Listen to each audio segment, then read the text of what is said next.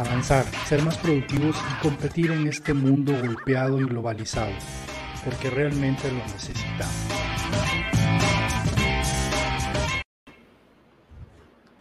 Bueno, este, mi estimado Israel, ¿cómo estás?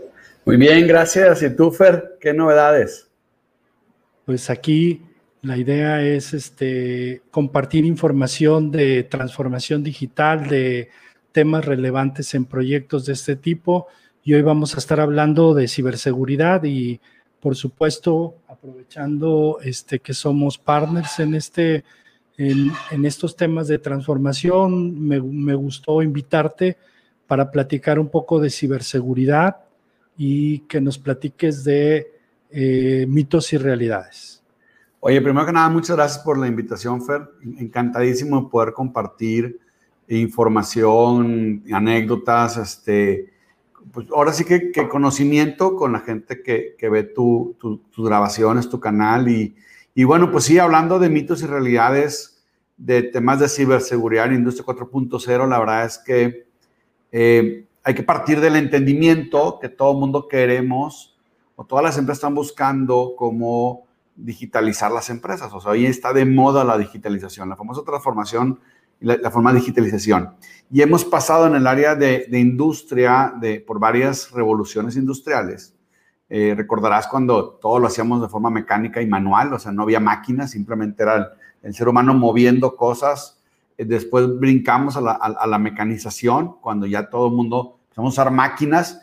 Y siempre me acuerdo de una película que se llama La lista de Schindler, cuando están los judíos metiendo unas placas de acero para hacer ollas de, de peltre. Y, este, y, eso se me viene a la memoria siempre que hablo de este tema, porque esa era la forma en que producíamos.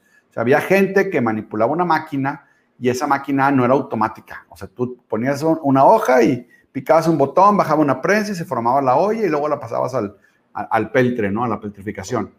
Y, esa es la parte de la revolución cuando hacemos la mecanización. Después viene la automatización, que es que, es, que acaba de pasar. O sea, tiene, tiene realmente 20, 30 años que empezamos a automatizar.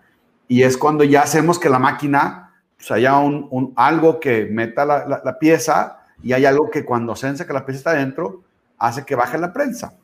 Y ahí está todas las empresas. O sea, la mayoría de las empresas están ahí. No todas, pero sí la mayoría.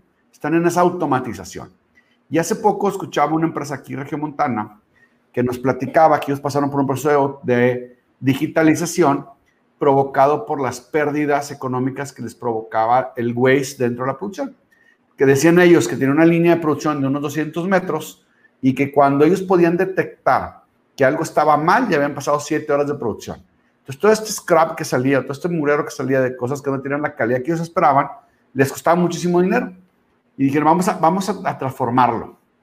Hicieron una inversión millonaria, algo así como 2 millones de dólares para meterle sensores y meterle inteligencia artificial y meterle todo esto de la transformación digital, hacer esa línea en 4.0 y lograban bajar de 7 horas de proceso, de darse cuenta de una falla de calidad a 20 minutos. Ellos esperaban tener un ahorro en aproximadamente dos años y medio. En los primeros seis meses recuperaron la inversión completa de, la inversión porque ese, ese gap de tiempo que le bajaron fue tantísimo que ya no había producto echado a perder. Entonces se transformó rápidamente en un retorno de inversión y estaban súper contentos. Pero el gran problema o, el gran mito es que dentro de estas transformaciones que son espectaculares, nada malo va a pasar. O sea, todo está seguro, son redes aisladas, nadie se conecta, nadie entra a internet, todo lo tenemos ahí bien controlado en una cápsula, una burbuja. Y eso es una mentira, eso, es un mito y no es una realidad porque no existe. Desde el momento que tú tienes una máquina que tiene que ser manipulada por alguien que no es de tu propia empresa o inclusive de tu propia empresa, de una tecnología nueva que estás innovando, hay muchas brechas o muchas puertas abiertas donde puede haber un problema de ciberseguridad dentro de estas líneas. Te voy a un ejemplo. Una de las marcas de seguridad hoy en día maneja ciertos protocolos para poder vigilar la producción. Y casualmente nosotros estamos trabajando con varias empresas, tú lo sabes, y una de esas empresas con las que llegamos decíamos, hoy tienes que tener este switch, si voy a ser muy técnico, de este nivel para poder vigilar la red. Y entonces compran el producto para vigilar la red, pero los switches no son compatibles. Entonces, pues total, están, están todavía un paso atrás, ¿no? O sea, ya digitalizaron, ya tienen procesos digitales, ya están viendo todo en pantallas bien bonitas, pero la infraestructura que compraron no está, no está diseñada para poder ser monitoreada. Y ahora estamos hablando de un tema de monitoreo versus eh, análisis de vulnerabilidades y parcheo. Entonces, ¿cuál es el gran problema de las empresas? Es que están comprando tecnología muy rápido, muy buena, la verdad es que es tecnología muy buena, pero que probablemente no está preparada para sufrir un tema de ciberseguridad. Y entonces tengo una historia. Eh, el primer caso de ciberseguridad detectar una empresa sucedió en Australia hace ya más de 20 años y, fue ocasionado, mande, fue, ocasionado por un empleado de un subcontratista. El subcontratista tenía a cargo eh, el tema de la administración de las válvulas y los sistemas de una empresa que se dedica a purificar agua, a tratamiento de aguas.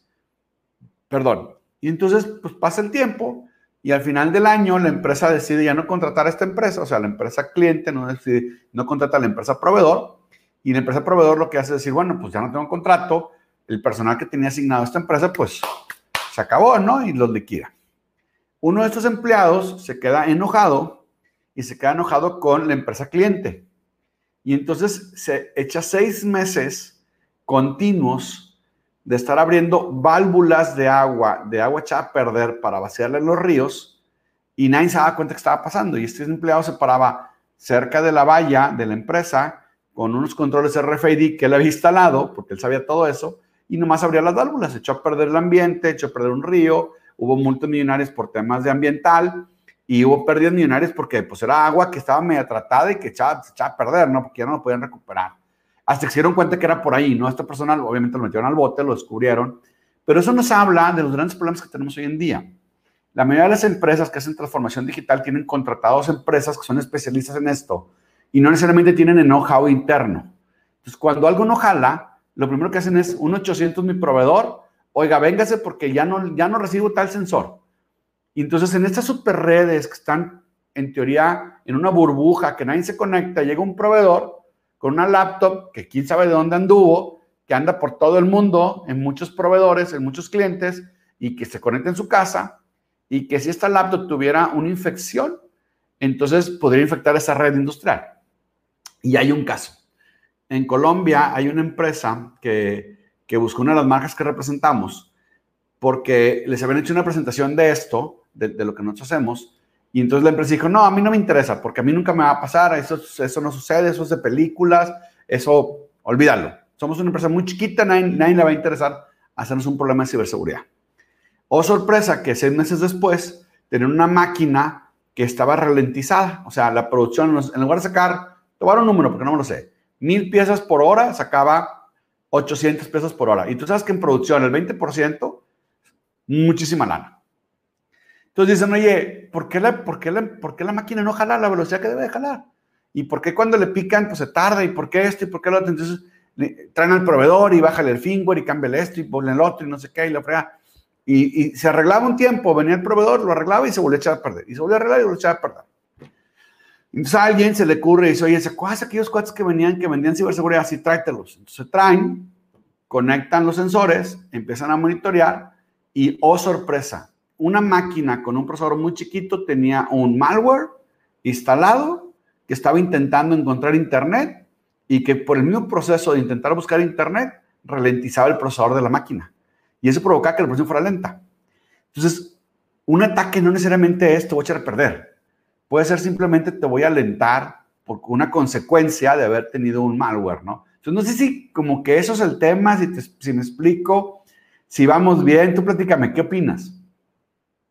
Mira, este, yo, yo siento y te entiendo mucho de los, de los riesgos que tenemos cuando, cuando instalamos, interconectamos todas nuestras máquinas.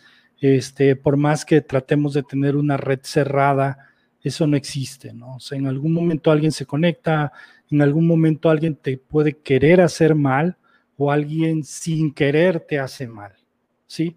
Yo creo que esas son las dos situaciones que se pueden dar pero me gustaría dar un pasito atrás. Imagínate que yo no tengo ni idea, o sea, yo soy el responsable de la planta, entiendo que estoy avanzando a transformación digital, Pero ¿por qué ciberseguridad o cybersecurity es importante? ¿Por qué le debo de poner atención? ¿Qué es? O sea, yo tengo vigilantes, tengo mi, tengo mi, este, ¿cómo se llama? Mi antivirus instalado, tengo, este, yo estoy manteniendo, ¿por qué debo de poner atención ahora a temas de ciberseguridad, ahora que también estoy eh, automatizando mi planta? Fíjate, eh, acabas de decir dos cosas bien interesantes. Cuando originalmente planteamos hace dos años, que es lo que dura un proyecto, hace un año, que íbamos a hacer transformación, que tú sabes que la transformación lleva uno o dos años realmente y, los proyectos tienen muy poco. Cuando realmente se planteaban, una de las soluciones que ponían era vamos a encapsular la red y que nadie se conecte.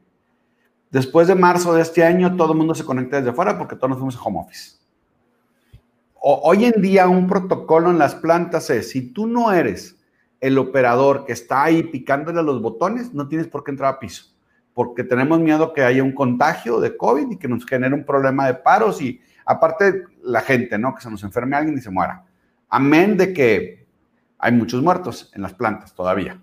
Entonces, ¿qué hicimos? Agarramos a todos los ingenieros y los mandamos a sus casas y los conectamos por VPN a las plantas ya estamos automáticamente rompiendo la regla que dijimos que íbamos a poner para que fuera segura nuestra red.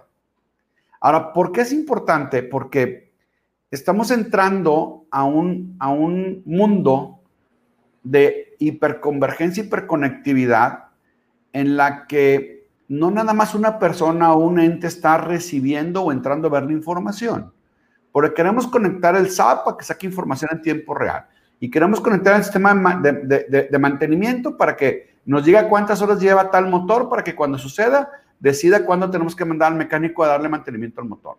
Y queremos conectar el sensor de la temperatura para ver si el agua viene frío o caliente. Todo eso se va a conectar entre sí y empieza a generar mucha, mucha comunicación interna en una planta que estamos sacando hacia afuera y que dentro de todo esto pudiera suceder que alguien se metió a la red y no nos dimos cuenta. Fíjate un dato curioso. Está documentado que cuando hay un ataque de ciber, ciberseguridad, un ataque de ciberdelincuente, puede haber estado dentro de tu red viviendo al menos ocho meses para que te des cuenta que algo pasó. ¿Cómo suceden los... ¿Por qué la ciberseguridad es, o el cybersecurity es proteger nuestras infraestructuras, como quiera que le quieras llamar, ya sea manufactura, ya sea salud, porque los hospitales tienen, tienen cosas de ciber, de, de ciber o sea, tienen tecnología. Hoy en día tú vas y tomas una radiografía ya no te dan la hoja negra esa que te daban antes y que la metías en un folder y te llevas a tu casa. Hoy en día te dan un CD, en el mejor de los casos, si no te dan un usuario y un password para que entres en una biblioteca online y veas tú todo. Entonces, todo el mundo tiene temas ya de tecnología, pero hemos descuidado esta parte. O sea, creemos que la hiperconectividad debe ser algo, es parte de la ventaja de tener la tecnología. O sea, el que tú puedas desde tu casa entrar a ver tus radiografías pues es parte de, los beneficios, de las ventajas de lo que tenemos. Pero necesitamos cuidar la parte de que no caigas información donde no debe de caer. Tú me vas a decir, oye, pues si mi radiografía la ve alguien, pues me vale gorro, o sea, no es información confidencial. No, pero junto con tu radiografía está tu expediente y está tu tarjeta de crédito. Y esa sí es información confidencial. O está dónde vives y esa sí es información confidencial. O está cosas que mejor no quieres que la gente sepa, ¿no? Simplemente estaba viendo la película esta de, que está en Netflix ahorita, el documental de redes sociales, y es impresionante cómo usan la información en nuestra contra. Y aunque ellos hablan de mucho del tema de, las votaciones y de las elecciones, pero todo lo que tú quieras ver, hoy estamos bombardeados de información todo el tiempo. Si te acuerdas, está, si te acuerdas, está esta película que pasó hace muchos años, Gataca, en el que había discriminación ya por temas de, enfermedades que tenías o problemas que tenías. O sea, era bien fácil a través de tu ADN prevenir qué problemas tenías y entonces en base a eso te discriminabas. Entonces tú dices, no, pues no es importante que vean mi radiografía. Pues sí lo es, porque en base a eso te pueden discriminar. O te puede volver un objetivo. ¿Mande? O te puede volver un, un objetivo. Exactamente, o sea, hay muchas cuestiones que, que pueden pasar a través de la información mal compartida, ¿no? A ver, hay tráfico de órganos, es una realidad. Y si tú tienes algo que es muy especial y hay alguien que paga por eso, pues te vuelves un objetivo de alguien. Entonces, claro. En el, o sea, el tema de la ciberseguridad no nomás está en la transformación, está en todo. O sea, simplemente, mira, el otro día estaba escuchando y, y, hoy en día la generación de este año, o sea, de esta época, vamos a decir, de, de los 2000, somos 60 veces más bombardeados que la generación anterior de, de, de mensajes subliminales, de mercadotecnia, de, de, intentar atraer nuestra atención para una compra, para algo. Entonces, si nosotros les damos más información, vamos a ser todavía más bombardeados. Y lo que veía en la película esta que te digo, de, que está ahorita en Netflix, es que aparte ya lograron a través de eh, el manejo de nuestra psicología, a través de lo que nosotros hacemos, poder cambiar nuestras preferencias. O sea, a lo mejor tú eres alguien que te gustaba viajar a la ciudad, pero ahora tu preferencia es viajar a la playa. Y no sabes por qué, pero simplemente fue tanto lo que estuvieron manejando. Entonces, volviendo, porque ya no salimos, ¿verdad? Del juego. Volviendo a la ciberseguridad, ¿cuál es el problema de todo eso? Es que si no lo sabemos cuidar, se vuelve un riesgo latente en todos los sentidos. Ahí te va, para las empresas. Un tema bien simple en las empresas, que yo siempre les digo cuando tengo una plática con un cliente, le digo, mira, tú acabas de meter una máquina que tiene todas tus fórmulas. O sea, hoy en día la máquina tiene que producir lo que tú le pediste. Entonces, si tu fórmula es una fórmula que te da cierto valor estratégico y que te da un diferencial en el mercado y que nadie puede igualarla, está en esa máquina. Ahora, tú me vas a decir, bueno, pero para que lleguen a ella, porque no estoy conectado y todos esos rollos que ya hemos escuchado, perfecto. Pero si hay empleados que no entienden el valor de tu fórmula y que casualmente los operadores no ganan mucho dinero. O sea, ¿cuánto crees que gana un operador? ¿30 mil pesos mensuales? ¿20 mil pesos mensuales? En el mejor de los casos, puede llegar alguien y decir, ¿sabes qué? A mí me interesa tener la fórmula de este cuate. Le dice, ¿sabes qué? Operador, aquí te va una memoria USB, no manito que la conectes a tu máquina. Es todo y te voy a dar 100 mil pesos. ¿Tú crees que no hay alguien que lo paga? Claro que sí.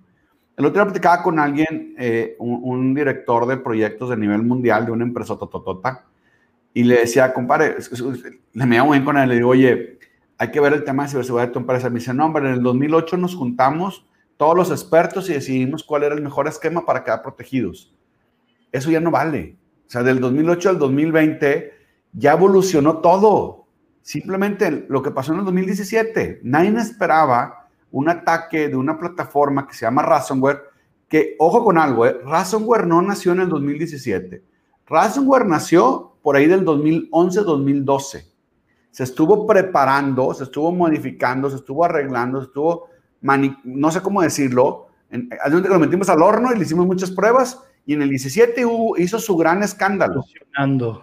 Evolucionando y en el 17 hizo el problema, ¿no? Y de repente todas las empresas del mundo amanecieron con un letrero que decía, tu información fue encriptada, este, ya, si quieres recuperarla tienes que pagar tanto. 2017, 2019, dos años después le pagan a Pemex. El mismo tema. Y hoy en día el principal ataque de malware a nivel mundial sigue siendo ransomware con otras variantes, con otros nombres, con otras claves, pero sigue siendo ransomware. Es un virus que está desde el 2013, sigue vivo y no se ve para cuándo. Ahora sí que esperemos que no le cambien el nombre, le pongan COVID, porque si no va a ser un relajo. Este, que hay que estar pensando que esto va a ser algo que se mueve todos los días. Todos los días sale algo nuevo y todos los días tenemos que ver cómo. Y, y por eso hoy en día la tendencia ya no es, si es parchar, o sea, si es ponerle todos los updates a las máquinas, pero cuando tienes un ambiente de producción en el que tienes una máquina que te costó N millones de dólares y que está hecha a tu medida, porque todas las máquinas de producción están hechas a la medida del cliente, o sea, no, no vas y compras una línea, compras la línea y luego le metes tus fórmulas y porque a lo mejor tú al plástico le metes más polímeros que otro y eso te hace una ventaja competitiva porque tienes más resistencia, entonces está hecha a tu medida. Ahora imagínate que yo llegue al año y te diga, oye, ¿qué crees? Fíjate que lo que compraste hace un año, ya salieron cuatro virus más y entonces necesitamos parchar esto. Y si lo parchamos, o sea, damos los updates, no sabemos cómo se va a comportar, probablemente te quedes sin producir un mes en lo que le podemos encontrar, lo afinamos y lo arreglamos. ¿Tú qué me vas a decir? No, pues ni loco. Ni loco. O sea, eso no se puede hacer en producción. Entonces tenemos que migrar hacia monitoreo. Hoy en día yo creo, y es algo que he estado leyendo en muchos lados, la tendencia de protección en manufacturas, tenemos que monitorear. Y tenemos que saber que cuando llega el desempleado de mi, de mi proveedor que lo corrieron y se fue enojado, pues ya se conectó a la red y ya está haciendo lo que no debe de hacer. Esa es la tendencia de protección hoy en día, porque esas máquinas van a durar 20, 30 años sin que nadie les meta mano. A mí, a mí me impresiona, yo una vez fui cuando estaba más chavo y empezaba a atender clientes de manufactura, tengo una foto por ahí, algún día la voy a buscar. Eh, eh, me tocó entrar a un cuarto de control. Bueno, ese cuarto de control que tenía 20 años y, y, las, ¿cómo se llaman? Las grutas de las momias del santo era lo mismo. Un lugar oscuro, con un foquito hacia un lado, lleno de cables, telarañas, ese, eh, porque todo era a través de botoneras y de, y de switches de, de, de, ceros y unos. De, oye, quiero arrancar la bomba, le picaba un botón, exacto, un switch que le, le dabas vuelta y eso activaba un, un, un, contactor, que era un transformador y movía una cosa más grande, ¿no? Bueno, hace cuenta, yo decía, eh, esto y, las momias de, ¿cómo se llaman? Las criptas de las momias de Guanajuato es lo mismo. Hoy todo está bien bonito, tiene pantallitas, pero allá atrás sigue estando esas criptas donde están todas las cosas, donde se meten los que sí saben cómo manipular y nos ponen una friega en el tema de, de ciberseguridad. Y la seguridad es para todo, ¿eh? O sea, en tu casa también.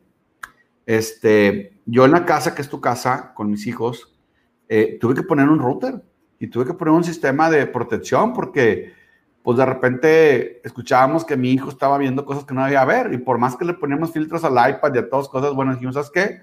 Filtrado desde la red.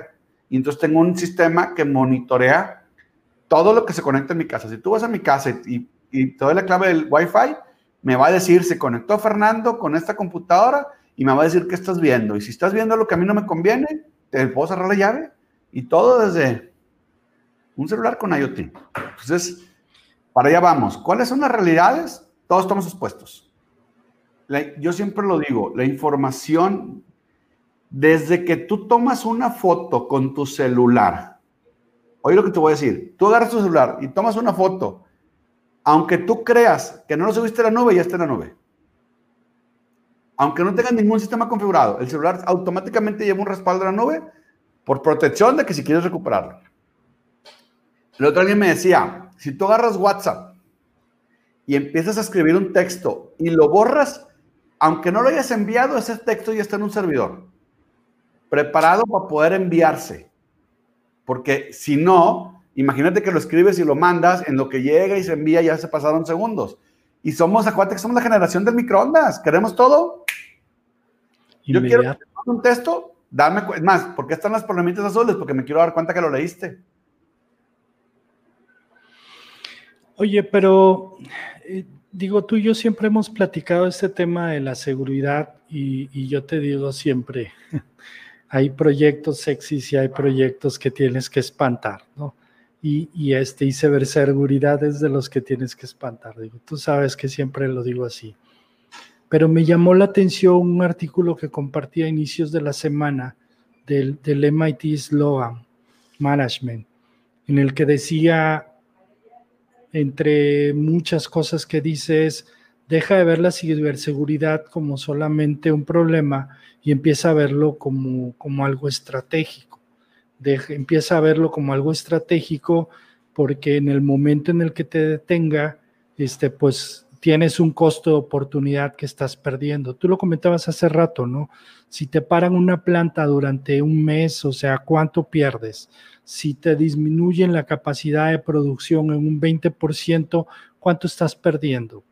O sea, ahí hay un tema ya estratégico de decir, quiero seguir operando, no me puedo detener y entonces necesito protegerme, necesito pensar. Pero no solamente necesito pensar cómo, cómo poner barreras, sino incluso cuando pase algo, cómo voy a reaccionar, cómo voy a ser capaz de recuperarme porque en temas de ciberseguridad, y, digo, si quieres ahorita lo extiendes, pero es muy difícil que vayas a lograr el que no suceda nunca. De, hecho, puede suceder. Perdón. No, no, dale, dale, dale, sí, sí, sí. Y por eso es importante tener no solamente acciones de evitar que se metan, sino acciones que tú tienes que ejecutar cuando ya haya sucedido el problema. O sea, si me atrapan la máquina, la tengo respaldada y la puedo recuperar inmediatamente. Si hacen esto, o sea, y eso son acciones de, de ¿cómo se llama? De, de, que las haces cuando ya pasan las cosas. Y eso también hay que prepararse y eso es parte de lo que entiendo que tú haces, ¿no? Sí, mira, a ver, de hecho, originalmente eh, se pensaba así, o sea, es, bueno, tengo que estar preparado por si pasa y, salieron los famosos eh, Disaster Recovery Plan o los planes de recuperación de desastres. En el 1997-98 me tocó trabajar para el centro de cómputo de un banco y en ese entonces este banco fue el primer banco en México certificado con un plan de recuperación de desastres. Y lograban, fíjate bien, lograban, era un banco nacional, muy grande, y, no, me gusta decir marcas, pero un banco muy grande. Lograban mover la producción de su centro principal en la Ciudad de México a su centro secundario en Monterrey en siete minutos. Y era el Disaster Recovery Plan y estaba diseñado por si un temblor llegaba a la Ciudad de México o si pasaba algo y tenían que mover toda la operación para acá.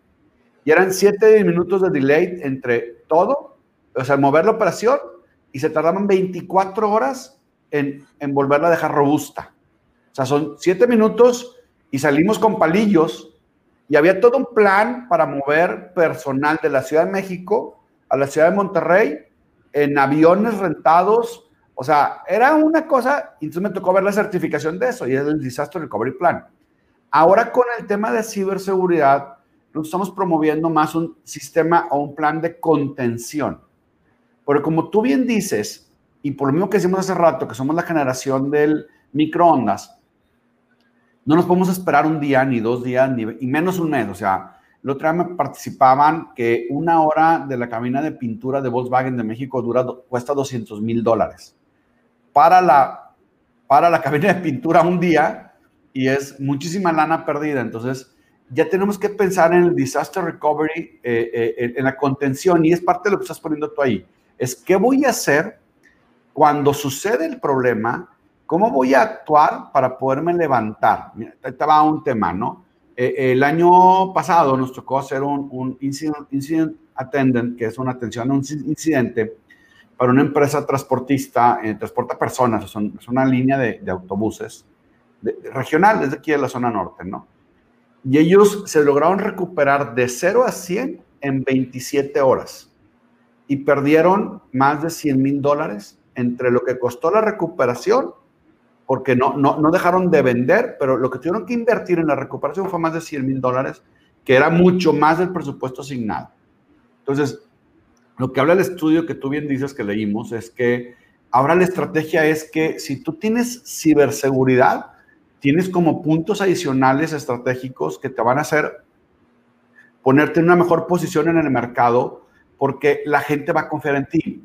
Cuando hay un ataque, eh, hay, un, hay un porcentaje que está calculado como el 30% de pérdida en imagen por saber que te atacaron. En el 2007, creo que fue el 7 o el 17, atacaron a Target en Estados Unidos. Y entonces cuando Target se, da cuenta que lo atacaron y que lo robaron la base de tarjeta de crédito, lo primero que hace es hablarle a los bancos. Entonces le dice, bancos, me robaron las tarjetas de crédito, ahí te van todas las cuentas que están vulnerables para que hagas lo que tengas que hacer. Entonces los bancos se arrancan cancelando tarjetas de crédito así en, serie, ¿no? Dicen, no, pues Israel, Fernando, Juan, Luis, vámonos, sin cancelados. Entonces el impacto fue que mucha gente llegaba, estaba en un restaurante comiendo y cuando iba a pagar la cuenta, su tarjeta no jalaba. Entonces cuando le habla al banco y le dice, oye, estoy en el restaurante, Señores, su tarjeta fue cancelada. ¿Por qué? Pues porque le pegaron a tarde, nos avisó y lo estamos protegiendo. Entonces, la gente que crees que hizo, no dijo, el banco ya ni la friega. Dijeron, qué mal de Target. Bueno, el impacto a Target en imagen se calculó en 30%. En ventas fue de más del 27%, en ventas que ya no tuvieron, porque la gente decía, no quiero comprar en Target, porque ya los atacaron. Entonces, parte de esto de la ciberseguridad o parte de ser atacados, esto eso. Por eso cuando te dicen, la estrategia es que te protejas. Es primero que sepas que te puede pasar y que tengas todo para que no te pase. Segundo, que hagas tu plan de contingencia, que es parte de lo que vienes aquí. ¿Cómo son los elementos de la resiliencia en la organización? Que la gente sepa qué va a hacer, cómo va a hacer, cómo va a actuar. Y después viene el plan de recuperación, o sea, ¿cómo lo voy a hacer para regresarme otra vez?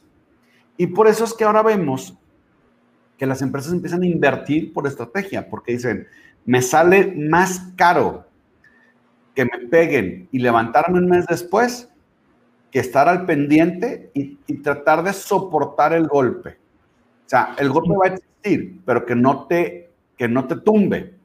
Eh, aquí lo interesante son las cuatro dimensiones que presenta, ¿no? La primera que fue con la que iniciamos, que es cómo proteges el negocio, pero la otra es qué respuesta vas a dar cuando ya me atacaron. Sí, que, es preparado.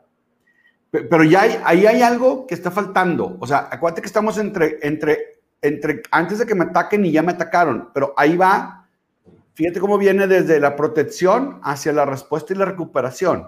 Y yo creo que la parte del medio, que es la respuesta, que no la tienen tan clara, esa es la parte en las empresas tienen que estar, que, es donde viene la estrategia económica o la estrategia de qué tengo que poner. Es, ¿cómo le hago para que mientras que sucede, o sea, ¿cómo, cómo lo digo? Para que no me termine de matar o no me termine de tumbar. Es como si tú eres un boxeador, ya me dieron el gancho, bueno, ¿cómo lo hago para mantenerme parado? Estoy tambaleando, pero no me voy a caer, porque si me caigo me van a contar los 10 segundos y me echar fuera, ¿no? Por un knockout. Entonces, y mucho tiene que ver con, fíjate cómo viene manejar las consecuencias, que es lo que hablamos un poquito ahorita. El tema de manejar las consecuencias es todo lo que viene, mira, no, no hay una... Un, un, respondes, manejas la imagen, cómo, cómo reaccionas, cómo, cómo sigues operando, cómo todo eso, ¿no? Fíjate, sí, no, no, pero, pero yo, yo, no hay una, no hay una, una, una, ¿cómo tiene? Una cifra, pero yo te podría decir que la mayoría de las empresas, pues más nosotros, de cada cuatro empresas, una dice que fue atacado.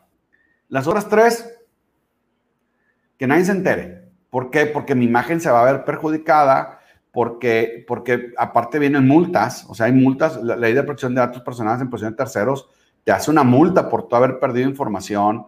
Aparte viene, este, pierdes cuentas, o sea, también hay clientes que no quieren ver. El caso de Deloitte del 2018, cuando Deloitte sale y dice abiertamente, me pegaron, y platica todo el caso. Estuvo muy interesante ese caso porque eh, eh, lo hicieron unos, unos desarrolladores eh, que, que, intentaban hacer algo que, que no. Fíjate, ahí, va el caso de Deloitte, es una historia muy padre. Era un grupo de desarrolladores que les piden una chamba. Yo asumo, porque eso no salió en ningún reporte, que les dijeron, hagan un desarrollo para validar CFDIs en forma rápida y no sé qué rollo para que nuestros clientes no tengan problemas pero pues háganlo como puedan. Entonces no les dan un gran presupuesto. Y entonces estos chavos, o sea, este grupo de desarrolladores que son propiedad, o sea, son empleados, se van y rentan un hospedaje en Amazon, creyendo que Amazon es súper seguro.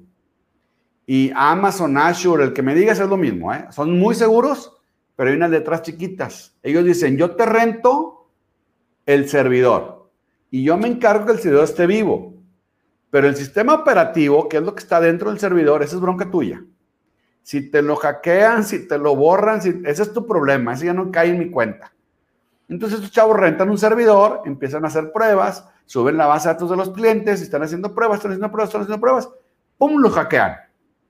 Y entonces tus cuates dicen, ah, ransomware, me encriptaron, borro el servidor, subo un respaldo y sigo haciendo pruebas. Entonces viene el segundo hackeo y entonces el segundo hackeo les dice el hacker, oigan, ya lo hackeamos y ustedes no hicieron caso y no pagaron el rescate. Bueno, les vamos a decir, tenemos toda la información de sus clientes. Tenemos sus usuarios del SAT, con sus claves, sus certificados y todo. O sea, esa información la podemos vender para que alguien facture el nombre de ellos. Punto. Tenemos la base de datos de sus clientes y a quiénes les vendieron y cuánto les vendieron. Esa información la podemos vender. Punto. Queremos tanta lana. Entonces, lo que hace Deloitte es salir y decir, oigan, nos hackearon, habla con los clientes, les dicen, cambien todos los passwords de sus certificados fiscales del SAT y pues sepan que su información ya es pública. En algún lado va a salir. Es una forma de buscar contrarrestar el problema de la seguridad. O sea, cuando ya sabes que ya los hackearon, pues ya no vale nada la información, ¿no? Pero al final del día les costó. No sabemos cuántos esos clientes siguen con ellos o no. Este, e, e, esos son los temas que hoy en día ya los ven como estrategia. Hoy en día ya dicen, pues no queremos estar ahí, o sea, no queremos salir en la película porque cada día se da a conocer más. Nosotros hemos sabido de casos de hackeos de empresas muy grandes que amanecen un día y ya no pueden operar. Aquí en Nuevo León. Y que no dijeron nada, no salió en ningún periódico, no salió en ninguna revista, pero en la comunidad ya sabemos que esa empresa fue hackeada. De todas, producción, una, una que produce algo que todos comemos, aeronáuticas, les hackearon una empresa aeronáutica también, de automatización, la transportista que les ayudamos. O sea, no hay una vertiente, porque algo que hay que entender del tema del malware es que es general.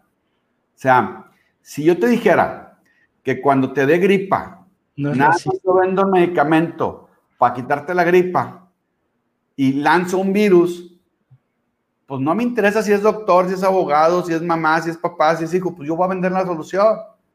Ahora, va un dato bien padre, fíjate bien. Hacer un ransomware cuesta en promedio de 15 a 30 dólares. ¿En serio? Es porque ya hay un ransomware general que yo lo agarro, le cambio cosas, le cambio la clave y lo lanzo al mercado. Hacer una publicación fake en Facebook es muy, muy barata. Nosotros hicimos una eh, el año pasado, porque esta es la historia verdadera, porque yo caí, yo, yo caí en el sentido de yo la vi, dije, ay, qué bueno está esto, me conecté y cuando entro me doy cuenta que, que era un fraude. Era una foto de una tarjeta de débito de las que usa el gobierno de ahora para regalar dinero, se llama tarjeta bienestar. Y entonces decía, eh, eh, yo tramito tarjetas bienestar, no sé qué, necesito nada más tus datos, no sé qué, no sé qué, no sé qué, pícale aquí. Entonces le picas ahí y te lleva una, una landing page, que es una base, es una página para dejar tus datos, y, y llenas datos, y pero pues quién sabe quién los tiene, ¿no? Yo dije, ay, una tarjeta bienestar, entonces la verdad es que fue por curioso, le pico y me manda esta página, entonces empiezo a ver el dominio y todo, digo yo, esto es un fake. Entonces me vengo a la oficina y entonces empiezo a decir, ay, ¿sabes qué? Vamos a hacer una prueba una prueba social, un experimento social. Agarramos la misma foto, pusimos el mismo texto y todos los empleados de la compañía lo compartieron en sus redes sociales, en su WhatsApp. Todo el mundo sabemos de qué se trataba. No más que la liga iba una liga de nosotros que decía, tú acabas de ser objeto de un fraude y funciona así, así, así, así, así, así, así. Decíamos, te explicábamos todo. Si te interesa saber más del tema, puedes dejar tus contactos, tus datos y te contactaremos. Bueno, en una hora lo lanzamos un miércoles a las 6 de la tarde. Para las siete y media, 8 de la noche teníamos más de 3 mil personas que le habían dado clic a la liga. Órale. Ya había varias personas que habían dejado sus datos pidiendo información, pero había una persona que nos llamó mucho la atención porque dejó sus datos, nos mandó un WhatsApp llamó por teléfono pidiendo, preguntando a qué horas le iba a llegar su tarjeta bienestar. Después de haber leído la página, haber leído, o sea, en teoría, leyó donde le explicábamos que era un fraude, él seguía, él no leyó nada, o sea, él nomás se fue a la forma de contacto, dejó sus datos y nos decía, oigan, es que, ¿cuándo me la van a dar? Eh, alguien nos nomás fue uno. sí, nomás fue uno, gracias a Dios, ¿verdad? Pero alguien nos dijo, oigan, es que están jugando con los sentimientos de la gente, la gente está, necesita dinero.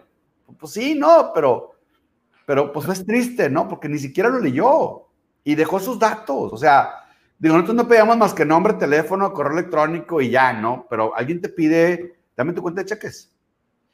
Nombre, dirección, cuenta de cheques, fraude bancario.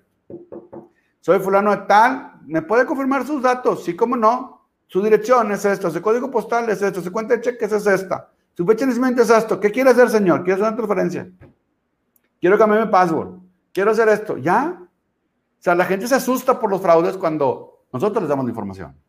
¿Ibas a decir algo? Sí, no, precisamente eso, eso es algo que, quería comentar desde hace rato, ¿no? Eh, y está en una de las cuatro dimensiones de lo que estábamos viendo del MIT. El awareness grandes huecos es la gente. O sea, yo puedo poner muchas protecciones, pero si alguien no sigue las reglas, pone un USB que no debe, deja abierto un password, le da clic a un ransomware, le, da clic a algo de social selling, de social este, engineering, y, ya valió, o sea, ya valió todo el esfuerzo. Entonces, sí es importante generar una cultura de, de seguridad, sí es importante estar este, consciente, ¿no? en una de las empresas, en una o dos de las empresas este, que, yo trabajaba internacionales, eh, una alemana y otra estadounidense, cada seis meses tomábamos un curso en línea en el que te decía de todos los riesgos que conllevaba el, no tener cuidado con temas de ciberseguridad. Así es. Entonces, eh, digo, a, a la comunidad es, no solamente es necesario poner firewalls, no solamente es necesario tener software de última, es también necesario educar a las personas, educar los riesgos, estarlos evaluando, estar incluso, eh, hay hackers blancos que le llaman, que es el, que viene y te checa lo que puede hacer, etcétera, o, o ejercicios como el que tú hiciste, ¿no? que sensibilicen a las personas de los riesgos que hay, de que hay que tener cuidado, de que hay que proteger, porque sí estamos interconectados y cada vez más, y cada vez más, y cada vez más. Ya este, mi casa, mi carro, eh, mi teléfono que deposito todo, todo está interconectado. Interconectado significa que está en riesgo. Y, ahí te va. Sí, totalmente de acuerdo. El, gran problema es la Warners, es la gente. Este, nosotros tenemos un lema aquí en la compañía que dice ciberseguridad es más que un producto, porque ningún producto, ojo con lo que voy a decir, ¿eh? ningún producto es 100% eficaz. Sea, si tenemos a un empleado este, que no tiene las cultura eh, o, o el conocimiento, ya no voy a decir que es otra cosa, el conocimiento nos puede poner en jaque, nos puede poner en riesgo. Hay un caso de una empresa en la que un empleado eh, compra, tenía una máquina de estas CNC con un, con un, H, con un Human Management Interface, o sea, una, una, una computadorcita pegada al CNC para ahí hacer todo, de touchscreen. Y entonces, un día se da cuenta que, da pitidos, o sea, cae en conciencia de que hace un pitido la máquina cuando hace ciertos procesos, o sea, tiene sonido.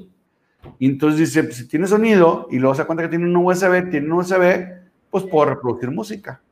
Entonces se va con la señora que siempre se ponía fuera de la fábrica, compra una memoria con música, llega, la conecta y echa a perder la máquina, porque la memoria trae virus, porque regularmente esas memorias vienen de software pirata. El gran problema es que los empleados son de repente, tienen mucha iniciativa, ¿no? Entonces, el awareness es un gran problema. Y, y, y, y ahí, ¿qué hay que hacer? como tú bien dices, o sea, es estarlos concientizando, concientizando, concientizando.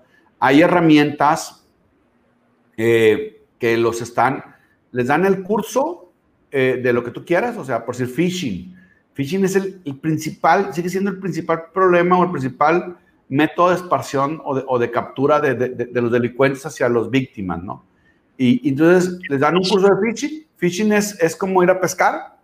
Eh, lo que hace un ciberdelincuente es que lanza algo y vamos a ver quién, a quién atrapa, ¿no?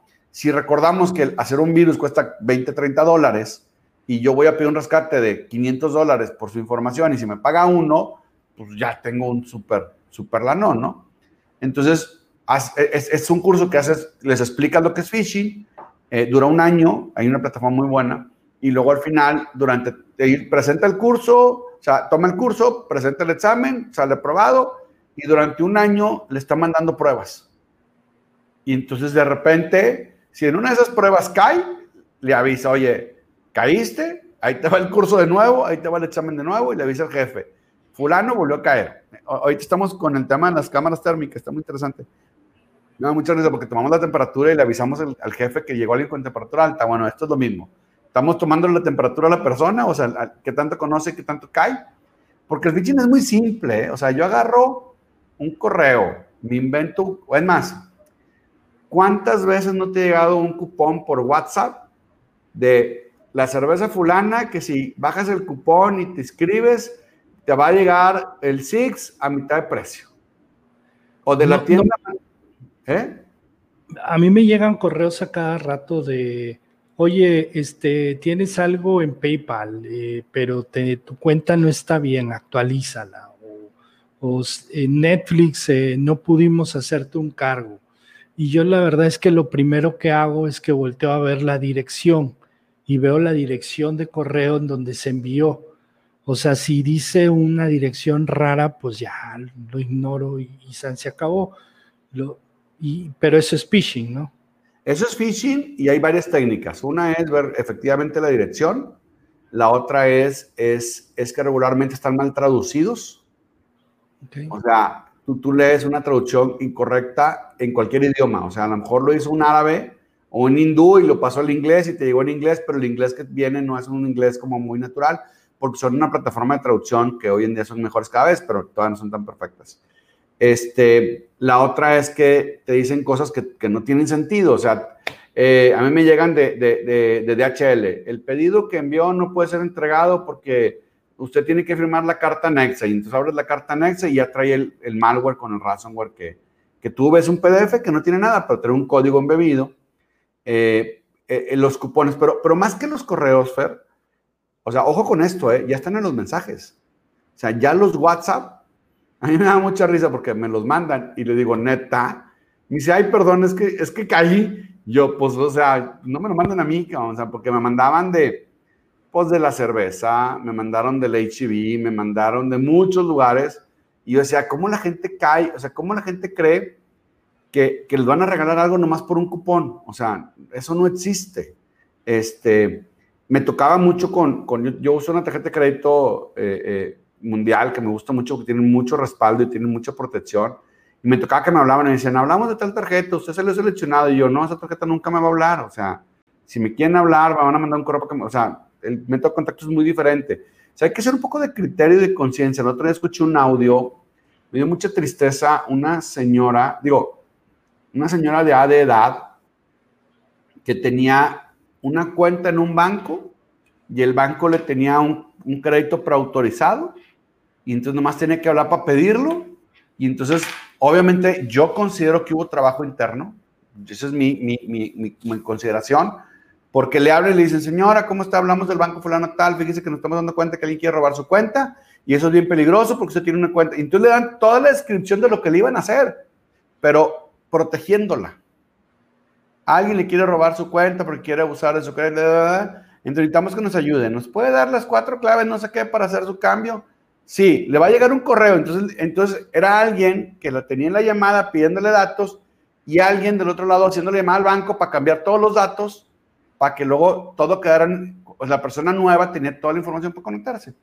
Cuelgan la llamada, la señora se, ya la señora no recibe notificaciones porque cambió todos sus su teléfono y su correo y todo lo cambió hacia otro lado. Y en el otro lado dispusieron del crédito, se fueron al cajero, sacaron dinero, o sea, sacaron el dinero. Se dio cuenta una semana después cuando le habían robado 100 mil pesos. Hay que usar el criterio. En la Warner es lo más complicado. O sea, la gente mal, con mal conocimiento, la gente que no tiene conciencia, la gente que, que, está batallando, hay que revisar los sueldos, eh, yo sí creo que un gran problema de, la gente es que gana poco y está desesperada por conseguir más. entonces es más fácil que caiga en este tipo de trampas en el que te vas a ganar un six de cerveza si me pasas tu correo electrónico y tu dirección y tu fecha de nacimiento y el banco donde tienes tu nómina. Pues, pues no, ¿verdad? O sea, ya, ya. Ahí, es que, la verdad es que de repente sí llega a ser un poco o sea, sentido común y para poder detectar qué es lo que, lo que está pasando. Este, pues digo, casi te llegamos al, cierre, Israel. Me gustaría eh, que me platicaras un poquito, digo, eh, si han visto aquí abajo, estoy pone pone publicidad y es porque tenemos un partnership nosotros y, y este, yo promuevo entre mis conocidos este, los servicios de ciberseguridad. Eh, no lo hago con cualquier empresa, realmente son empresas en las que confío. Para mí, PC Services y, tú son empresas en las que confío, en las que sé que eh, van a dar un buen servicio, van a mantener un tema del nombre y por eso es que estamos ahí. Me gustaría que hablaras brevemente de los productos y servicios que tú vendes, ¿no? y sobre todo los que tienen que ver con transformación digital. Claro, gracias. Mira, este, IPS tenemos ya 20 años en el mercado y sí hemos estado muy enfocados en el tema de industria. Hemos trabajado muy fuerte con, con industria, de hecho, con industria eléctrica. Tenemos varios proyectos con varias compañías eléctricas y con manufactura. Y a raíz de toda esta transformación digital, nosotros detectamos una gran, gran falta de conocimiento de ciberseguridad porque, porque como tú bien dices, los proyectos se venden cuando son sexys y nadie quiere ver la parte que no es sexy, ¿no? O sea, nadie quiere ver la parte que, pues las letras chiquitas, nadie quiere ver que cuando compras el carro negro, pues te va a tocar lavarlo muchas veces porque, pues el carro negro es sexy, pero tiene una consecuencia y hay un costo embebido que es cuidarlo. Entonces, en el tema de la transformación digital, vemos una carencia fuerte de, de, de conocimiento de ciberseguridad. Cada día despiertan más. Fíjate, ¿te acuerdas el caso que te platicé de la empresa que invirtió 2 millones de dólares en mejorar su línea de producción para llevarla de 7 horas a 20 minutos? Hace un mes nos hablaron, nos dijeron, oiga, nos acabamos de enterar que salió un ransomware para PLCs. Y ya le preguntamos a nuestros proveedores y no tienen ni idea de lo que estamos hablando. Entonces, ustedes sí saben qué nos pueden platicar. Entonces, tuvimos como tres sesiones con ellos explicándoles qué, qué, qué significaba lo que habían leído. Habían leído un documento y dándoles un poco más de información. Entonces, entonces acordamos con ellos hacer varios trabajos y, y son de los que te voy a platicar. Mira, uno de los servicios que hacemos, que a mí se me hace muy importante, es un análisis de lo que realmente tienes.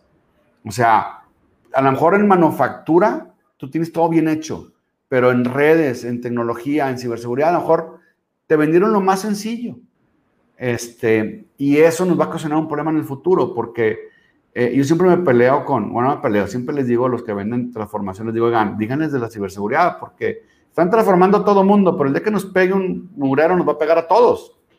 Entonces, primero hacemos un análisis completo, se llama, se llama análisis de vulnerabilidades, pero realmente lleva el objetivo de conocer qué tienes instalado y cómo funciona, porque a veces no lo tienes claro desde un tercer ojo. O sea, el proveedor te dice que tienes todo y que está muy bonito, pero alguien que venga y te diga, oye, pasa esto, nos pasó en una empresa, una empresa eh, nacional, tiene siete plantas a nivel nacional, y cuando quisimos hacer análisis de ciberseguridad, resulta ser que sus switches eran tan viejos que no nos permitían obtener información de lo que estaba pasando en la red. Entonces, ya de ahí empezamos mal, dijimos al cliente, pues si tus switches son tan viejos, y no son viejos de edad, son viejos de tecnología, se los pusieron hace un año, pero pues hay que vender el PLC grandote que tiene más potencia, pero los switches pues no nos interesa porque no le vemos un valor, cuando el principal valor en temas de seguridad es el switch, porque es el que nos va a dar la información de lo que está pasando en la red. Volvemos al tema. Si compras una planta de 2 millones de dólares y al año te digo, como a tu PC, ¿cuántas veces no llega una actualización en tu PC o en tu teléfono? Tu teléfono te llega actualizaciones cada mes y cada mes en la madrugada se actualiza solo, porque es cuando no lo usas. Y si estás en un tema y te dice, pues hay que actualizarlo, actualices, dura cinco minutos. Pero cinco minutos tuyos a lo mejor no te cuesta nada, lo usas para tomar café, agua, ir al baño. Pero en una planta, una semana, una planta parada, es un problemón, es lana perdida. Entonces no puedes actualizar una planta. ¿Qué te queda? Monitorear la planta. Nosotros somos partícipes de no hacer parches en plantas, sino hacer monitoreos.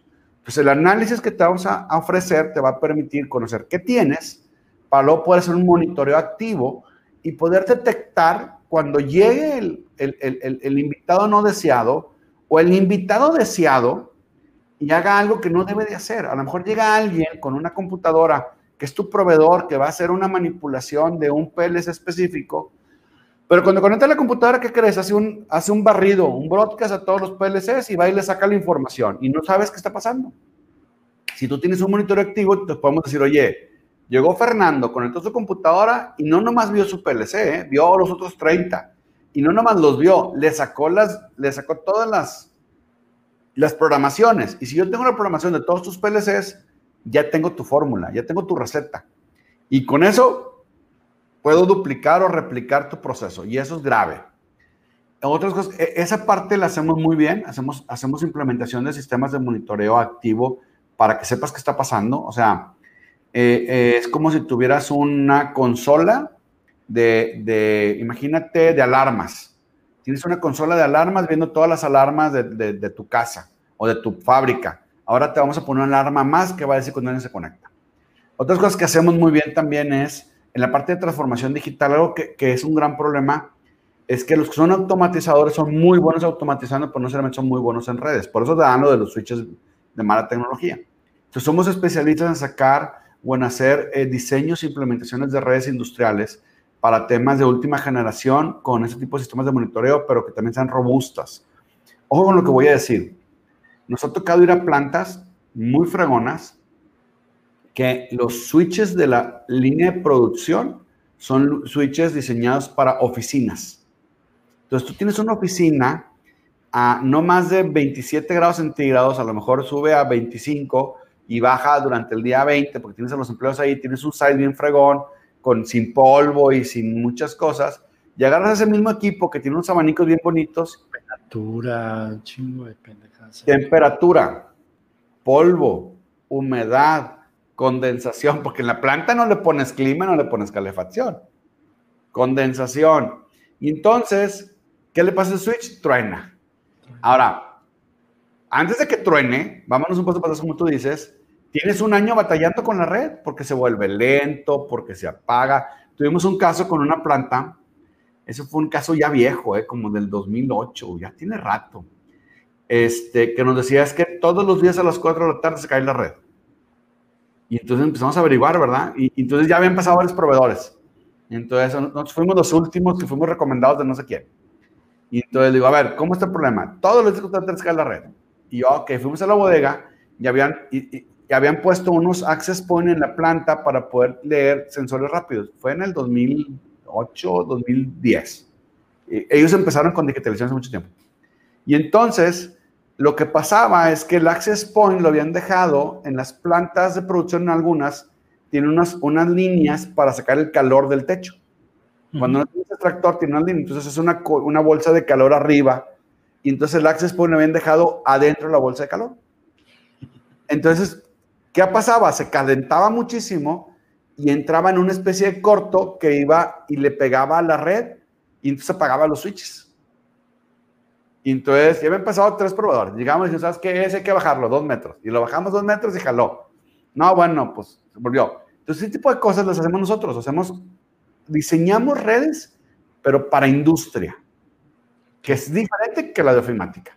Eh, temas de vigilancia, para industria hay que hacer muchas cosas en videoanalíticos, o sea, leer temperaturas, leer movimientos, leer, leer que una persona está cerca de otra persona, leer que, se, que quitaron algo que no debían haber quitado, leer que pusieron algo que no puesto, este, y capsular una, nos acaban de pedir por unas máquinas, unas cámaras específicamente para estar leyendo el movimiento de la persona y ver que no se equivoque.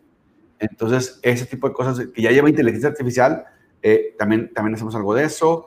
Y sobre todo consultoría, nos encanta mucho sentarnos con los clientes y, platicar con ellos, ya ven que soy un platicador, entender su necesidad, ponernos en sus zapatos y poderles ayudar a tomar la mejor decisión, así, sean, así no seamos nosotros, pero que busquen la mejor solución a sus necesidades. Excelente, excelente. ¿Y, qué te gustaría? O sea, ¿qué, qué le dirías? ¿Qué le, te gustaría que la gente se llevara o que tomara de temas de, ciberseguridad, eh, principalmente para, para lo que es transformación digital, pero en general, o sea, dos, una para transformación digital y otra para todo el mundo. Una, eh, siempre es bueno subir a la mesa equipos multidisciplinarios en transformación digital. Eh, hay que subir, nosotros vemos, lo que hemos visto en la experiencia en los últimos años es que están el área de TI el área de OT, que le llamamos nosotros así, el de, operaciones o el de manufactura y el de TI, eh, no están como alineados con la visión. Sí dicen que estamos haciendo las cosas para el negocio y que el negocio y que lo que el negocio vende, pero realmente no están alineados en cuanto al fondo. Y eso es bueno que, que los juntemos y siempre subir que, que, el de seguridad informática no sea el mismo de TI, porque no puede ser juez y parte. hay que subir a un tercero que les diga que sí, que no, y ojo con algo, no desde el punto de no te lo voy a dejar hacer. Eso no va a funcionar nunca. Es desde el punto es, ya sé que lo tienes que hacer, ahora voy a ver cómo lo voy a vigilar para que no se salga de lo que estoy esperando. Uno de los casos más sonados en Las Vegas fue un robo de dinero, un fraude muy fuerte que se dio en un casino en Las Vegas y los ciberdelincuentes se conectaron a través de un termómetro de un acuario que tenía un backdoor que, les permitió entrar a la red completa y de ahí poder brincar a todos lados y de ahí poder robar. El incident response que nosotros hicimos el año pasado para la transportista, para los autobuses, eh, entró a través de un software que bajó un empleado que hacía desarrollo y fueron y le pegaron la parte de administración. Entonces, siempre tiene que entrar todo el equipo a ver qué queremos hacer, para qué, y, que el de seguridad diga, sí lo tengo que poner, o sea, no me queda de otra, tengo que poner ese termómetro, pero voy a ver cómo me doy cuenta cuando algo mal salga. En el tema personal. De manera segura, ¿no? Como, o sea, sí hay que poner el, el, termómetro, pero que tengas los controles para que no pase nada o si pase te enteres lo antes posible. Exacto, sí. Hay que saber vivir. Es como ahorita. Todos estamos viviendo con el COVID. Hay que saber vivir con el COVID. Tu cubrebocas, tu gel, tu agua, tu jabón, juntas virtuales, este, no ver a gente que no tienes que ver. O sea, así va a ser esto y así es la ciberseguridad. Hay que saber vivir con el enemigo en la casa. Este, y, y a nivel personal, yo nunca dejo de lado, y es un tema personal, muy personal mío, y no, no es el tema de la conversación, y mejor te voy a sorprender. No, no. Pero no hay que dejar de lado a los, a los niños. Eh, están viviendo una transformación digital acelerada y, que si no tenemos la capacidad como padres de explicar lo que está pasando, podemos tener problemas en el futuro. O sea, el que yo, estoy muy preocupado porque los niños están todo en la mañana conectados digitalmente a las escuelas y, le quieren seguir en la tarde conectados porque es lo único que están conociendo. Y entonces nuestra labor como sociedad, aunque yo sé que no podemos salir y no podemos ir a los parques o a las plazas o a los moles, es buscar la forma de sacarlos de ese ambiente y ahora es un ambiente real, porque estamos construyendo personas que se nos van a quedar en el mundo digital totalmente. Entonces, aquella película de Wally, donde donde regresan a la nave y todos se despiertan y nadie sabe qué pasó, la estamos provocando. O sea, yo sé que soy muy, muy paranoico, muy extremista, pero hoy los niños no están entendiendo la transformación digital de cómo sacarle provecho y no cómo se vuelven sus modos vivendos. Entonces, en temas de ciberseguridad también hay que cuidarlos muchísimo. Hoy tenemos a los niños con, o sea, yo me acuerdo cuando yo estaba chavo, mis papás me decían, no hables con nadie, no le abras la puerta a nadie, no contestes el teléfono, no digas esto, no digas lo otro. Y entonces era fácil porque era el que llegaba a la casa. El problema es que ahora el que llega a la casa lo tenemos dentro de la casa, detrás de un iPad conectado en el cuarto del niño a cualquier hora del día. Entonces, pongamos sistemas en los que controlemos los horarios, controlemos lo que ven, porque se nos va a venir una generación de niños eh, con problemas de tipo. Eso es lo que yo veo a nivel personal y sé que no tiene nada que ver, pero bueno, voy a aprovechar tu canal que mucha gente lo ve tiene que ver con todo el tema de transformación digital y me gusta lo que dices. Yo, yo quisiera complementar lo que comentaste. Punto número uno, sí podemos ir a los parques. O sea, sí podemos ir a caminar. A lo mejor no, no se puede que se suban a los juegos y que, y que platiquen con los niños y todo, pero sí te puedes ir a aventar una caminata y hay que, y hay que ver cómo seguimos manteniendo esa convivencia, ¿no? bueno, yo, yo, salgo a las 6 de la mañana con mis hijos. Hay, hay formas eh, y esa es una muy válida y yo creo que hay formas y hay que, y hay que buscarlas porque lo que es un hecho es que todo este tema va a durar mucho, ¿no? Entonces no sabemos cuánto, entonces ya debemos de dejar de aguantar la respiración y avanzar. Sí, de acuerdo. Lo que tiene que ver más con tecnología o transformación, de toda la transformación que están teniendo, yo el otro día, en la plática anterior, hablaba de, porque preguntaban acerca de qué estaba haciendo el gobierno. Y les decía yo que el gobierno por naturaleza es lento, por la conciliación y todo. Y ahorita se están dando las cosas demasiado rápidas, demasiado rápidas. Pero tú acabas de sacar a la luz algo todavía más complejo. O sea, nosotros conocemos a lo mejor una, dos, tres tecnologías, pero, pero la verdad es que a la hora que se combinan varias tecnologías, procesos y situaciones, sucede magia, o sea, se crean cosas nuevas que, que yo creo que por lo menos gente de nuestra generación todavía no terminamos de asimilar todo lo que está sucediendo. O sea, yo tengo chavos, pues no tan chavos, 18, 20 años, y ellos ya están viviendo a otro ritmo, o sea, y de repente, créeme que yo soy alguien que sí estoy todo el tiempo investigando, avanzando y todo, de repente me enseñan cosas, o sea, y, dices tú, órale. Entonces, ¿por qué voy a todo esto? Porque realmente los, los jovencitos o los niños que todavía no tienen criterio, que están enfrentados a estas situaciones que ni siquiera nosotros entendemos. Ni siquiera sabemos cuáles son las repercusiones. O sea, sí es importante tener eh, la, vista en los niños, saber cómo los traemos a la realidad, los traemos a, una realidad que ni siquiera ahorita podemos vivir, pero que, es en donde estamos, que es la convivencia entre humanos, el estar juntos, y, cómo lo complementamos con todo esto que está sucediendo. O sea, es muy buen tema. Te agradezco mucho que lo hayas, que lo hayas sacado, me gusta.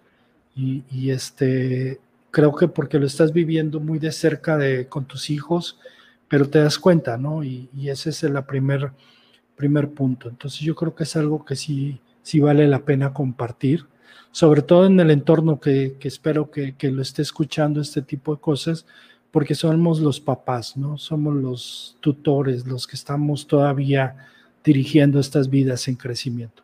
Y fíjate algo, algo bien interesante, Fer. Eh, algo que la, no, no, sé, no voy a decir que, que todos, pero que una gran mayoría de personas, haz de cuenta que decimos, voy a comprar un firewall y entonces la responsabilidad de protegerme es del firewall, entonces ya no tengo que investigar nada porque ahí tengo un firewall. voy a comprar un antivirus y entonces la responsabilidad de protegerme es del antivirus. Entonces me ha pasado clientes que nos han dicho, oye, es que te compré el antivirus y me cayó. Y entonces investigamos y pues, pues la asistente lo había quitado porque le daba más lenta la máquina, porque ella creía, ¿no? El tema con los hijos, y, y ahorita que lo que tú dices, que qué tan rápido es el gobierno, el tema con los hijos, nadie va a ser más responsable que nosotros. Y tenemos que tener la conciencia y discernir que sí y que no. A mí me llama mucho la atención que mi hijo me pregunta, vemos una película, estábamos viendo una película que se llama Chazam, y me dice, papá, ¿y ese es de la vida real o es ficción? Y yo, a ver, ¿cómo? Dice, sí, es que pues, vemos un chorro de películas, porque nos gusta mucho, pero necesito saber si eso es, eso es real o es ficción. Entonces ya, ya ven tanto, o sea, ya están tan metidos que tienen que empezar a tomar esas, esas preguntas que a mí me impresionó que mi hijo me la preguntara, él solito lo hizo, yo nunca, nunca se lo dije. Entonces, ciberseguridad con niños es un tema muy ágido, es un tema muy complicado. Ha habido muchos casos, está el caso de la cámara de Ring del año pasado, de diciembre, fue un caso muy interesante. Una señora que compra una cámara de Ring para ponerla en el cuarto de su hija para vigilarla cuando ella estaba en el trabajo. Ella buscaba poder estar en el trabajo y desde ahí poder ver que su hija estaba bien. Y un ciberatacante hackeó la cámara, se conectó y empezó a hablar con la niña y, él no le hizo nada malo, tampoco, tampoco nos empaniquemos, pero tenía un contacto con alguien que ya no conocía, que ya no veía, y lo que le decía es, ¿quieres un regalo? Santa, soy Santa Claus. Y dice, ya, ah, Santa Claus. ¿Quieres un regalo de Navidad? Sí, tira la tele de tu cuarto. Era todo. No pasó mayores, pero tenemos que tener ese, ese nivel de conciencia de que lo que compramos no necesariamente es lo, adecuado. Y eso aplica en todos, todos lados, ¿no? Por eso decimos que la ciberseguridad no es más que un producto. Entonces, Fer, pues eso es lo que te puedo compartir hoy. Me encantó esta charla, me encantó platicar contigo. La verdad es que muy amena. Me la pasé hablando como Manolico. Espero que la gente haya, haya podido escuchar y les haya servido algo de lo que les he dado. Y, muy agradecido contigo, Fer, la invitación. Y cuantas veces quieras, aquí estoy a tus órdenes. Yo, digo que en estas pláticas para mí si nos escucha una persona es suficiente. Este, si, si nos escucha más, bienvenido, pero voy a tratar de cortar esta última parte de la cápsula porque se me hizo este, que, es algo que hay que compartir un poquito más. Está, está muy interesante. Eh, creo que hay que tener cuidado porque el, impacto que va a tener sobre nuestros hijos. Me quedé pensando lo que decías de hoy, esa película es real o no es real, eso es real o no es real. Pues cuando tú y yo veíamos películas, pues veíamos al muñequito que se movía así, ¿no? Ahorita el, dinosaurio, el, Superman, o sea, pues porque sabes que no es real, pero se ve real y ya ya estamos en efectos especiales tan avanzados que ya es difícil distinguir cuando algo no lo es irreal, no lo es real. ¿no? Fíjate que estuvimos viendo, ya es que está de moda, y siempre dicen que hagamos en temporadas entrevistas, pero ahorita está de moda Cobra Kai, no sé si ya la viste, que es la secuela de Karate Kid. Entonces, pues, ¿cuál es el proceso obligado para ver Cobra Kai? Pues volver a ver Karate Kid.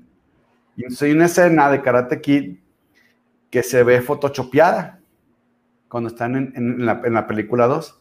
Y mis dos hijos empiezan, ve, está photoshopeada, ve, ese no es el fondo real, y ve, y entonces, papá, qué mugrero, o sea, ¿a poco así eran los efectos especiales? Digo, mi amor, así eran, entonces empezamos a poner películas de efectos especiales viejos, no, estaban atacados de la risa, cuando tú y yo lo veíamos como, o sea, yo veía a Superman este, volando cuando, cuando vi a Superman en 1978, no me acuerdo, 80, 80. Y para mí Superman volaba. Ahorita, no, pues ahorita es real, vea. Muy bien, Fer. No, yo, yo vi El Exorcista. Eh, no recuerdo si acababa de cumplir los 18 o todavía no los tenía, porque como ella era muy alto, me dejaban pasar a ver esas películas.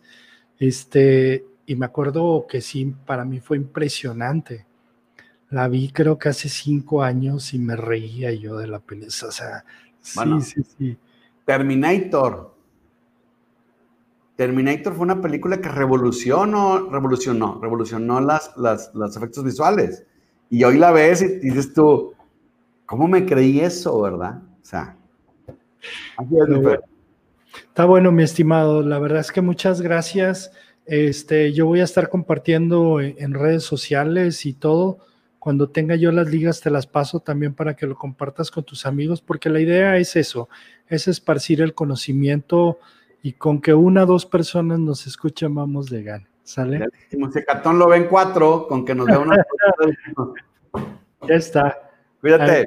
Hay, que decirle, bueno, mi, mamá está ahorita en el cielo, pero hay que decirle a, primos y, familiares para que nos, por lo menos ellos nos escuchen. Así vamos a ver. Cuídate, bye. Gracias, bye.